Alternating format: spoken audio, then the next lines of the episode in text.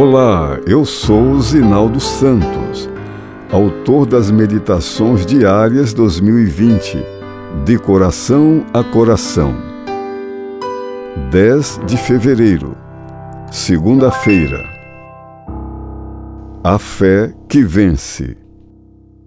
Alguns foram torturados, outros passaram pela prova de escárnio e açoites, sim, até de algemas e prisões foram apedrejados, provados, cerrados pelo meio, mortos ao fio da espada, andaram peregrinos, necessitados, afligidos e maltratados, homens dos quais o mundo não era digno.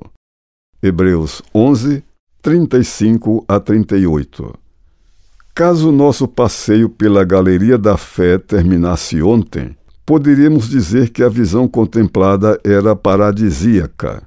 Encontramos homens e mulheres que lutaram bastante, sofreram muito, mas venceram impulsionados pela fé. Entretanto, na metade do verso 35, Paulo segue outra direção e menciona um grupo de fiéis torturados, aprisionados, extremamente necessitados, alguns dos quais depuseram a vida no altar do sacrifício. Como entender o papel da fé em tal experiência? Não seria justo esperar que cristãos fiéis estivessem imunes a tragédias? Há ocasiões em que experimentamos a emoção de grandes vitórias e momentos em que sofremos a agonia de aparentes fracassos. Contudo, aqui nos deparamos com a segunda das duas ações da fé em nossa experiência. Ela nos habilita a suportar derrotas. Algumas vezes, pela fé, somos protegidos de sofrimento, perdas e morte. Em outras, ela nos conduz firmes, confiantes e sem vacilar através da dor. Em qualquer situação, favorável ou não, devemos manter a fé.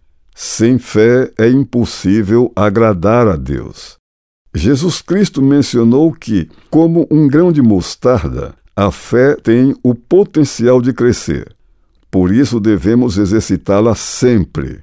A primeira razão para mantermos a fé nas vitórias ou derrotas é que essa atitude a aprofunda e a fortalece.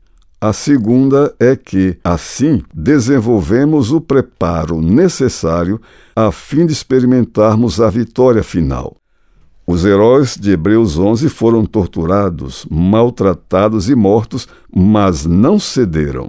Eles demonstraram que eram corajosos diante de perigos e dificuldades por causa da fé nas promessas divinas. Sua fidelidade representou para eles grande auxílio em momentos de crise. Embora não tenham desfrutado a herança prometida a Abraão, vão desfrutá-la conosco. A providência divina determinou que eles não fossem aperfeiçoados sem nós. Mantenhamos a fé por meio dela, segundo o livro Caminho a Cristo, abre aspas, podemos olhar para o que ainda há de vir e vislumbrar a promessa de Deus. Podemos nos alegrar porque tudo aquilo que tenha restado confuso nas providências de Deus será esclarecido. As coisas difíceis de entender terão uma explicação. Onde nossa mente via a apenas confusão e propósitos desconexos, veremos a harmonia mais perfeita e bela. Fecha aspas.